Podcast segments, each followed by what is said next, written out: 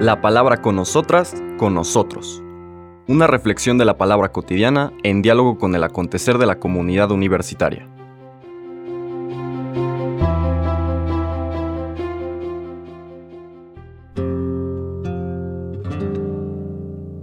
Hola, buenos días. Bienvenidas, bienvenidos a la palabra con nosotras, con nosotros. Hoy viernes 4 de febrero seguimos nuestro recorrido por el capítulo sexto de Marcos, ahora en los versículos 14 al 29. En aquel tiempo, como la fama de Jesús se había extendido tanto, llegó a oídos del rey Herodes el rumor de que Juan el Bautista había resucitado y sus poderes actuaban en Jesús. Otros decían que era Elías y otros que era un profeta comparable a los antiguos. Pero Herodes insistía, es Juan, a quien yo le corté la cabeza y que ha resucitado. Herodes había mandado apresar a Juan y lo había metido y encadenado en la cárcel. Herodes se había casado con Herodías, esposa de su hermano Filipo, y Juan le decía, No te está permitido tener por mujer a la esposa de tu hermano. Por eso Herodes lo mandó encarcelar. Herodías sentía por ello gran rencor contra Juan y quería quitarle la vida, pero no sabía cómo, porque Herodes miraba con respeto a Juan, pues sabía que era un hombre recto y santo y lo tenía custodiado. Cuando lo oía hablar, quedaba desconcertado, pero le gustaba escucharlo. La ocasión llegó cuando Herodes dio un banquete a su corte, a sus oficiales y a la gente principal de Galilea con motivo de su cumpleaños. La hija de Herodías bailó durante la fiesta y su baile le gustó mucho a Herodes y a sus invitados. El rey le dijo entonces a la joven, Pídeme lo que quieras, y yo te lo daré. Y le juró varias veces, Te daré lo que me pidas, aunque sea la mitad de mi reino. Ella fue a preguntarle a su madre, ¿Qué le pido?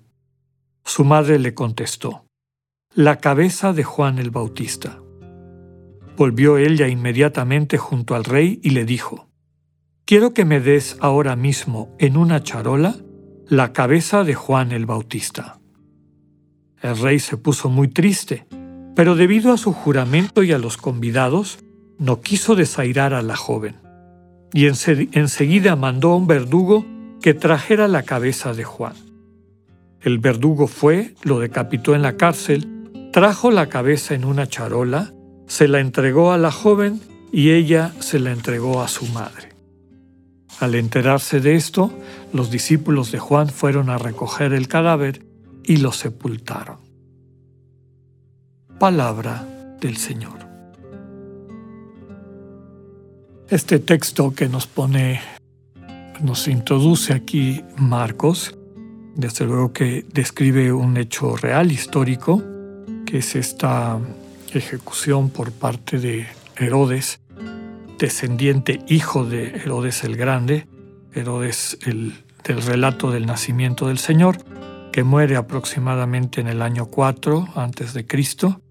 Por eso los biblistas, los estudiosos de la figura histórica del Señor Jesús, ponen como año probable de su nacimiento no el año cero, diríamos, a partir del cual se empieza a contar el tiempo, sino aproximadamente el año sexto antes de Cristo. Dos años después muere Herodes y hereda su reino a, sus hijos, reparte su reino. Al hijo mayor, vivo, porque ya había mandado asesinar a uno de sus hijos, era una fichita este Herodes el Grande, eh, a su hijo mayor, Arquelao, le, le hereda la parte más importante de su reino, que era Judea, la capital Jerusalén y, varias de sus, de sus palacios fortalezas. Eh, a otro, a Filipo, que aparece en el texto, le hereda un reino que se llama Traconítide, y a Herodes, que es su homónimo, tiene su mismo nombre, le hereda Galilea, que era el más rico, porque Herodes, eh, Galilea es la que tiene las mejores tierras. Claro, Jerusalén tenía la fuerza del lugar del encuentro, del Jerusalén, capital histórica, y del templo donde moraba la presencia de Dios, ¿no? la Shekinah de Yahvé. Bueno, volviendo a nuestro relato. Nos presenta este conflicto entre un profeta y un gobernante. Recordemos que los profetas surgen en la historia de Israel para corregir los abusos de los gobernantes, en particular de los reyes de Israel. Hace unas semanas, en la, liturgia cotidiana, veíamos esta petición insistente del pueblo de Israel de querer tener reyes como los pueblos vecinos, y cómo Dios a través de sus profetas les hace ver para qué quieren un rey. ¿Para qué quieren un rey? Yo soy su rey. No necesitan reyes humanos, ¿no? Pero a su insistencia les nombra reyes. Y claro, estos reyes representan no la suma de lo mejor de lo humano, que era lo que esperaba el pueblo, sino una suma de lo peor de lo humano. Es decir, el querer manejar el poder, la imposición de ese poder, la acumulación de la riqueza, etc actitudes y prácticas que contradecían el querer de Dios, que nos crea como hermanos y hermanas con una herencia compartida, la creación que Dios nos regala como heredad y la posibilidad de irnos constituyendo, construyendo, creciendo como familia alrededor del amor que Dios nos da, amor que estamos invitados a encarnar en nuestras relaciones interpersonales. Cuando estas autoridades rompían o contradecían y se atrevían inclusive a santificar con, con este, un discurso religioso sus injusticias, sobre todo la discriminación y la corrupción y la robadera y la imposición del poder, Dios mandaba a hombres y mujeres sensibles a su querer para que le transmitieran con claridad a estas autoridades a estos líderes civiles y a veces también religiosos, pues que estaban viviendo en una mentira y contradiciendo el querer de Dios. Eso es lo que hizo Juan con Herodes. Nos dice el texto y nos hace pensar en nuestras vidas, porque a veces nosotros somos un poquito como Herodes, tenemos nuestros caprichos y las cosas que sabemos que no nos dan vida, nos quitan vida y a lo mejor le hacen hasta daño a la gente que nos rodea, pero estamos enviciados con ellas, como en el caso de Herodes con Herodías, esposa de su hermano, a quien se la robó y se la llevó a vivir con él. Me, llama la atención que dice que a Herodes le gustaba oír a Juan el Bautista. Cuando Juan le predicaba, el, corazón de Herodes oía la verdad y esa verdad le quitaba la máscara con la que a veces nos controlan nuestras propias propensiones, este, digamos, egoístas, egocéntricas, ¿no? Y vislumbramos, aunque sea por un momento, un mundo distinto, un mundo más humano, más amable, más constructivo, donde realmente podemos ser una bendición para los demás y las demás. Pero luego viene otra vez eh, el entorno, las circunstancias, nuestra propia fragilidad y se nos olvida eso. Y así vivía el pobre de Herodes, ¿no?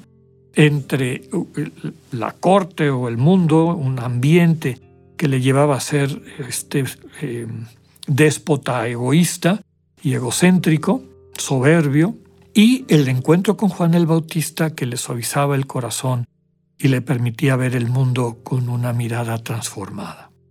El texto nos dice que eventualmente este odio acérrimo de Herodías encuentra la oportunidad de convertirse en realidad en el relato que ya conocen, que acabamos de escuchar.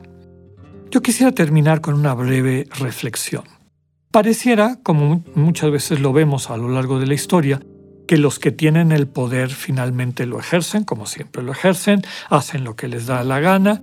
Herodías hizo lo que quería, se, hizo, se quitó de, del camino a Juan el Bautista y pues habrá triunfado, habrá alimentado su soberbia con eso.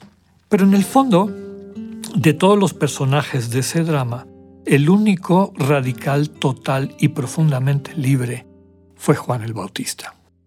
Él no le debía nada a nadie, él no tenía ninguna de estas eh, adicciones que a veces nos mantienen esclavizados e incapaces de amar en libertad. Y por eso, inclusive en el momento de su sacrificio, de su muerte, habrá sido un hombre libre. muere en la congruencia de su amor y relación con un Dios al cual le es fiel y en la transmisión de ese mensaje que el Dios de la vida le había confiado para eh, tratar de salvar, de liberar a la gente que le rodeaba de todo aquello que les impedía encontrarse con Dios. Recordamos su vocación, la voz que clama en el desierto para preparar los caminos de Dios. Que sepamos vivir, cultivar, consolidar esta libertad y así poder culminar nuestras vidas con esta sensación del trabajo bien cumplido. Que tengan un buen día, Dios con ustedes.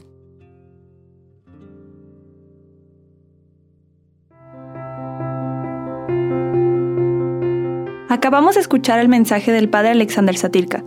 Escúchalo de lunes a viernes a las 8.45 de la mañana por radiveroleón.com o a través de nuestra app gratuita para iOS y Android. Radivero León, no todo está dicho.